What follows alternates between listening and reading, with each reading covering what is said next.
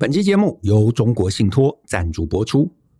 即日起到九月三十号，中国信托买位数位账户推出新台币存款三趴高利活储活动，只要是在九月三十日前开户的客户，都能享有完整的九十天复息，而且还能享有一直大受好评的缴费活动。凡买位数位账户新户，透过中信 Home Bank App 完成生活缴费，例如水电费、电信费等等。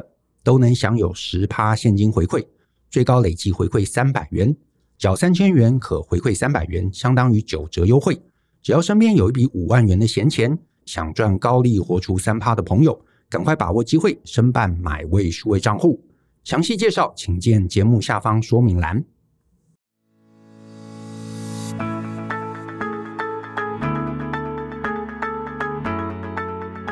欢迎收听大人的 Small Talk。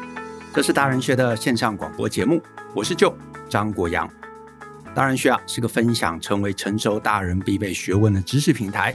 我们长期分享职业发展、人际沟通、个人成长、商业管理以及两性关系等等的人生议题。那欢迎大家可以多多关注。在今天的节目中啊，我要来分享一位这个听众啊，他写来的信。那我先把他的信念出来。那这位听众他署名叫做 Ariel。那他的信呢是这么写的，他写说呢，Brian、祝你们好，本身啊我的科系是助人相关的，那对于人的这门学问呢，就特别需要钻研，那也知道很多关于人性的部分，但也始终啊是一知半解。那关于自己的真实想法呢，常常自己也会错乱，特别是关于天使与恶魔。当天使出现的时候，我就怀疑自己啊是否真是出于真心。亦或是呢，那是出于我想要得到回报，并非无私的付出。而当恶魔出现，我就会讶异自己呢，怎么会有这种想法出现？例如呢，幻想别人去死啊，或者无法给予别人最诚挚的祝福，甚至幸灾乐祸等等等等。那总之，内心想法无论如何，我总会怀疑自己的心思不纯。那更好奇，某些人是怎么达到博爱还有大爱的？他们究竟是因为看到什么，或者是经历了什么？而变得那样无私。另外困扰我的点还有，就是当别人对我好的时候，我会怀疑他们是真心还是假意，因为我觉得人人好像都是自私的。那除了亲人，到底谁会真心希望你好呢？我知道我有点偏执，而且眼界小，可是啊，对于人实在是超不信任的自己，也很无所适从。啊，那我讲的似乎还不够具体。但是呢，我就是想知道我该用何种心态，怎么调试去面对对我好的人，以及对我坏的人。我觉得啊，Ariel 这个问题还蛮有趣的啊，就是年轻的时候，我其实也有想过类似这样的一个状况。那我现在也四十几岁了嘛，所以我想要来回头跟大家来分享分享这一路以来啊，我怎么想这个问题。分两段啊，分两段，就是第一个，别人对我好的时候，我到底该怎么看待？啊，尤其 Ariel 其实有提到一个有趣的点，他说呢，人人都是自私的，除了亲人以外，到底谁会真心希望你好？对这样的一个状况啊，我的想法是这样，就是呢，首先，我觉得 Ariel 啊，你如果要预设人都是自私的，我到现在这个年龄，我回头告诉你，我觉得这完全没有问题，啊，这完全没有问题。但是，哎，但是来了，就是呢，我也希望啊，你要理解一件事。就是呢，别人会因为他的自私的目的而对你好，这什么意思啊？会因为自私而对你好的意思呢？你如果用一个最容易、最简单理解的一个途径呢，其实就是这个亚当·斯密他所讲到这个看不见的手。那如果你对经济学没有概念，没关系，我举个简单例子你就懂。就是呢，比方说我是一个面包师傅，我可能呢会去这个世界上找寻最好的面粉。最好的食用油啊，我不用地沟油，我找最好的食用油。然后呢，找最好的 cheese，最好的配料，最好的草莓，然后做出呢品质最棒，然后材料最新鲜、最好吃的这个面包。哎，我做这一切，并不是因为我大爱，也不是因为我无私，而是因为我非常非常清楚，我唯有做到这样子，我才能做出好吃而且高品质的面包。当我的这个材料扎实，东西好吃，哎，你来买，你吃一次之后，你会觉得哇，这间店真是太赞了，哎，你会信赖我。然后呢，这个信赖它会变成生意，而且会变成长期的生意。那这个长期的生意就会让我这个面包师傅得到金钱，得到名声，对不对？我甚至是出国比赛，特别像吴宝春这样子，哎，我得到名声，我得到金钱，也因为这些东西是扎扎实实我能拿在手上的，所以我会为了这个目的来对你好。我对你好，大家信赖我，大家喜欢我这个面包的口味，他们就会持续来买面包。然后呢，我为了获得大家的这个信赖，获得生意兴隆。所以我就会不断的做对你好的事情，所以你看，自私出发，可是它最后会变成一个对大家都好的行为。换言之，如果我们今天在一个社会，这个社会它的经济非常的活络，各行各业都有存活的机会，然后大家都有一定程度的竞争，对不对？比方说隔壁的面包店用的材料不是那么好。你吃了，你就觉得爷爷卖差不多的钱，对不对？那这个旧这间面包店，好像这个奶油什么都是很高档的，反正花一样的钱嘛，我宁愿来旧这间店来买，我不要去隔壁那个用料比较差的。所以你在这样的一个自由竞争的一个环境中，认真做事的，把品质维持在一定水准的，把东西做得好吃的，那他就会活下来。既然你会活下来，你会赚大钱，大家就有更多的诱因。想要去为这整个市场来更好，所以呢，如果面包师傅是这样想，修车师傅是这样想，文具店的老板是这样想，洗衣店的老板是这样想，你这么想，我也这么想，那我们每个人好的在这样一个自私自利的前提跟状态下，反而最后所有人都会得到好处。那你说助人的工作，我猜某种程度也是类似的，因为我相信。去当社工的，哎，一定有些人他是你知道对社会有很高的一个关怀程度的，这种人我相信一定是存在的。可是也不表示每个人心中都有大爱。我猜一定也有一些人，他可能想的就是，哎，我就找份工作糊口嘛，我念的就是社工，我出来就做社工，对不对？也没什么不对。他没有什么理想抱负，他并不是觉得做这份工作有多了不起，他也没有真的想要把每个人都解救起来。可是呢，如果他为了拿薪水，他帮助了某些人，或者他为了帮助某些人，他可以在他的绩效上面多领一些钱，然后他得到好口碑，他可以拿奖金，或者他得到什么五星好评，他可以升迁。就算他是为了自己啊，为了他的奖金，为了他的薪水，为了他的升迁，他最终他做了好事，我觉得那就是好。那其他的，我觉得都很类似，外送员也是这样。Uber 的司机也是一样，我们会给他打分数。那因为这个分数会驱动他想要做好，想要服务你好，想要把车子维持的干净，送餐的时候不迟到，不会偷偷吃你一口食物。诶，这些东西都能维系。其实我们就在一个互相尊重、平等。但是我自私，你也自私。可是这个自私并不是侵犯别人的自私，而是我想要为自己好。那为了自己好的前提下，我得先拿出一些东西。贡献给社会，所以呢，到我现在这个年纪啊，我自己其实很少再去揣摩说，哎，今天坐在我前面的人啊，他到底是不是一个你知道有大爱的善心人士？我觉得有没有大爱，是不是一个纯粹的善心人士，没有那么重要，因为反正如果最后我有被你好好的对待，我也不管你是因为出于大爱，或者是仅是为了想要冲你的业绩奖金。这有什么关系呢？反正我最后被好好对待了嘛，这个结果才是一切。那至于他的心态是什么，老实说，我们永远不知道，对不对？坐在你隔壁的同事，你搞不好也不知道他想什么；你的爸妈，你搞不好也不知道他想什么；你的情人，你搞不好也不知道他想什么。那么要追究对方内心的思考，我觉得搞不好在这种事情上没有那么关键。我们干嘛非要去探究他心底的想法呢？那这个认知。好，这样的一个看待世界的一个方式，其实是我还蛮建议，如果可以的话，你日后作为思考人际关系的一个起点。为什么呢？因为如果你一开始，如果你一开始就去假设，你周围的大家必然都是自私的，都是想为自己好的，假设这个世界上根本没有什么纯粹的无私大爱，你反而在人际相处上面，你会比较能够中性的看待人生。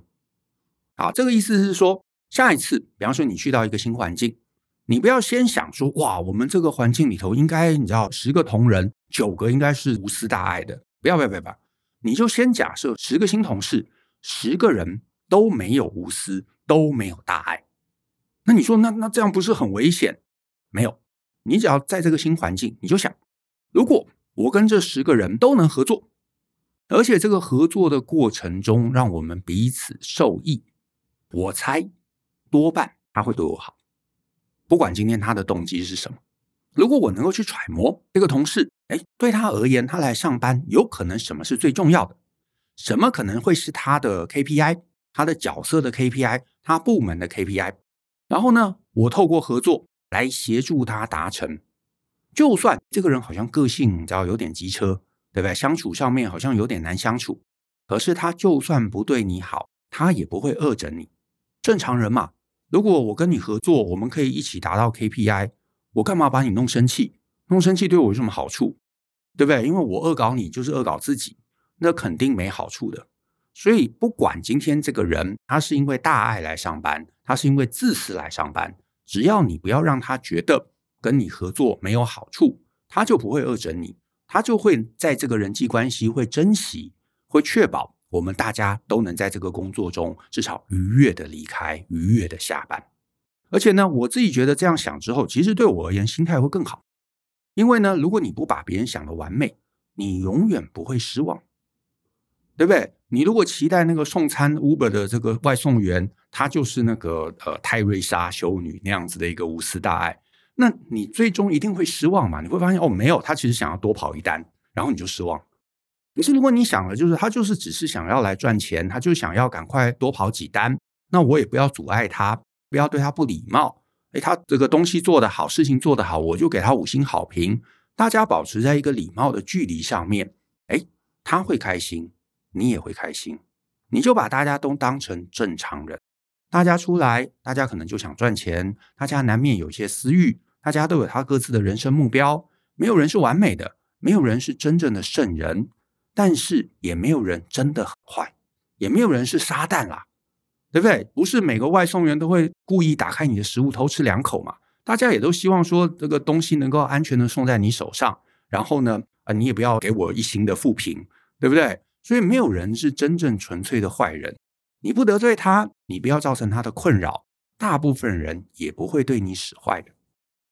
可是呢，再来哦，更进一步，就是大家虽然起点都是爱自己啊，因为匮乏嘛。如果我没有赚到钱，我当然想先想说努力赚钱；我没有吃饱，我当然先努力想要吃饱。可是呢，如果我的爱已经充分了，我能吃饱了，我能穿暖，我的这个经济上面无余了。我有满足了，我行有余力了。大家其实多多少少还是会想要去关怀别人，可能他还是会想要帮助别人，捐一些钱，放几个待用的饭盒，对不对？所以慢慢慢慢，我们自我的自私满足了，透过经济无余看不见的手，让自己的自私满足了，我们多半在这个过程中也会慢慢增长出一点一点一点的大爱还有无私。所以呢，如果你抱持这个观点，你不会对世界失望，你永远不会对世界失望，因为你不期待这个世界上有什么无私的大善人，你就不会一直觉得别人不够好。很多人不快乐，因为就是对这个世界上抱持的一个过高的期待，觉得哎，别人应该要很重视，对不对？要要要重视这个世界上悲惨的事情，怎么没有人重视？怎么只有我一个人重视？所以你就会失望，你就会难过。但是老实说啊。你如果转换这个认知，转换观点，你会发现，老爸老妈啊，我们自己的老爸老妈，搞不好也都不是什么无私的人，对不对？虽然大家都讲嘛，父母的爱啊是无私的，可是其实你认真讲，父母的爱搞不好在某些状况中，它也是有限度的。其实你看，在很多家庭嘛，如果你听话，你很有成就，那父母会以你为荣。可是呢，你如果什么杀人放火，对不对？名声败坏，赌博欠债。搞不好他们最后也会跟你断绝往来。你看到了最后，你很难真正去期待世界上有谁是完全的无私。可是我跟你讲这个啊，我跟 Ariel 讲这个，也不是要你从此就开始去质疑你身边每个人啊，也不是要你去说啊，父母的爱是有条件的，很坏。不是，我纯粹就是希望我们大家长大了，进入社会了，成为大人了。你永远不要让自己往一个极端去靠，所以往极端去靠，就是你不要觉得哦，大家都很邪恶，你也不要觉得哦，大家都应该无私。没有，因为真实而言，我们绝大部分的人都是介于中间的。你跟我都一样嘛，我们就是一个软弱的一般人。我们有欲望，我们有想要满足的事情，我们有想追寻的梦想。诶，我们有喜欢的人，我们有各自的偏好，然后一定偶尔你会有想做好事的时候。可是，一定你也会有只顾自己的时候，那这有什么关系呢？这就是人嘛，人就是这么软弱嘛。然后你理解了人就是这么软弱，你对大部分的人、对大部分的其他人，还有大部分的自己，有一个正确的认知跟期待，你就不会失望。那前面也有提到，只要你让自己一路都是一个友善的人，是个能够跟别人顺利合作的人，是个有能力的人。是个不惹人讨厌的人，那不管你今天在学校或者是职场，大部分人是不会刻意害你。而且，当你可以合作，当你有能力促成合作，大部分的人也都想跟你合作。啊，不管今天是做报告，或者是大家一起完成工作，或者一起达成某个 project，你如果都可以跟大家互相帮忙，你帮他，他帮你，我们互相工作都能够顺利推展，透过互助。来达成每个人的自私目的，透过互助来达成每个人的自私目的。每个人的自私目的达成了，他就会想帮你，或者他至少不会去害你。那光是你能做到这一点，你就发现你的日子轻松很多，因为你永远不用再去揣摩对方是好人还是坏人。你预先就想，他一定是个自私的人，那我可以怎么帮他？我的能力可以怎么样让他达成他的目标？那他能达成，他就不会来害我。所以你不要期待好坏，你就想我们怎么互相帮忙。说来有趣，后来我发现，一旦我开始这样想，一旦我不再期待什么大爱，假设大家是自私自利的，你就会发现身边的人永远会让你惊喜，因为你偶尔还是会发现身边有一两个人，他相对于其他人，他显得更无私、更博爱、更照顾人，而且更对你友善。这个时候你会吃惊。而且你会感动，可是如果你一开始就预想，就觉得大家该要无私，该要博爱，该要怎么样，该要对你好，该你知道有太多自以为的理所当然，然后最后你发现大部分人只顾自己开心，或者是为了赚钱才跟你往来，你就会变得很失望。可是这个失望的情绪，我得说，它是完全没有意义的，这是因为源自于不正确世界观导致的结果。好，那再来第二个问题啊，Ariel 也提到，那如果别人对我坏，我又该怎么看待呢？我到现在这个年纪，我回头回顾啊，别人会对我坏，纯粹两个可能性。第一个可能性，他对我坏，那是一个纯粹的恶，就是没有任何目的，他就是想要整我，想要看我跌倒，想要绊我一跤。可是我得说啊，你进了大人的世界之后，就是离开学校，你进了职场。你会发现，这种纯粹的恶是相对比较少。这个比较在小孩子的身上，你会看到小孩子就是想欺负你一下嘛，看你哭他就很开心。可是大人的世界，大家没那么无聊啊，对不对？你说我在上班，我这个恶整你一下，对我有什么好处？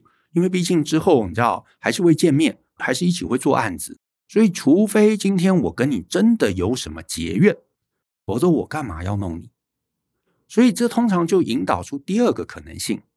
这第二个可能性就是呢，我让别人觉得我毫无价值，或者是欺负我，我也不能怎么样。诶，这个其实是在很多时候职场上面，或者是社交的人际关系中，你会碰到的。所以，如果是这个状况，别人对我坏，我通常就会开始先想，为什么他会觉得在这样的一个情境中，我是毫无价值的？或者是为什么他会觉得欺负我，他完全不会受到什么代价？所以通常我去了一个新的职场、新的地方，我会让别人觉得欺负我是有代价的。至少我会闹，对不对？至少我会回头打你一拳，我会反击，或者是我的人缘不错，其他人会来干涉，会帮我出头，或者是你欺负我，对你其实不会有好处，因为我在职场上我有一个很强的能力，有可能你有一天你会需要我帮忙。啊，比方说在学校，你很会上台简报，那大家就会想嘛，我如果之后有一个分组作业，我们需要一个很强能够上台简报的人，那我们就要拉拢你。那既然不知道哪一天需要拉拢你，那我今天就不应该得罪你。那如果在职场上面也是类似啊，我们可能大家一起做某个东西，要去客户那边简报，难免我会需要你的帮忙。那在这样的一个前提下，我得罪你对我有什么好处？没有好处，所以我就不会做这样的事情。所以，除非是你真的先出手惹了我，不然我当然最好的状态、最理想的做事方式就是对你也客客气气。所以你看，你把这个脉络想通了，你就会发现对方是不是坏心。老实说，在大部分的状况，其实也不是那么重要。你就让自己维持强大，维持有被利用的价值。那这个时候，别人就算要坏，他通常也不会惹你，也不会惹过来。那这个时候，我的日子多半就不会受到影响。所以呢，针对啊大人世界的好人与坏人的概念，我想透过今天的节目分享给 Ariel，以及分享给一些啊可能快要出社会。啊，很苦恼相关问题的一些年轻朋友，希望大家之后看人、看事、看世界，能够有不一样的观点。那我们今天节目就到这边，谢谢大家的收听。好，那如果大家啊喜欢我们的节目，欢迎分享给亲朋好友，尤其希望大家在节目下面多留言，来给我们一些鼓励。那我们后续一起相信、思考、勇于改变，一起共同学习成熟大人的各种必备学问吧。那我们下次见喽。拜拜。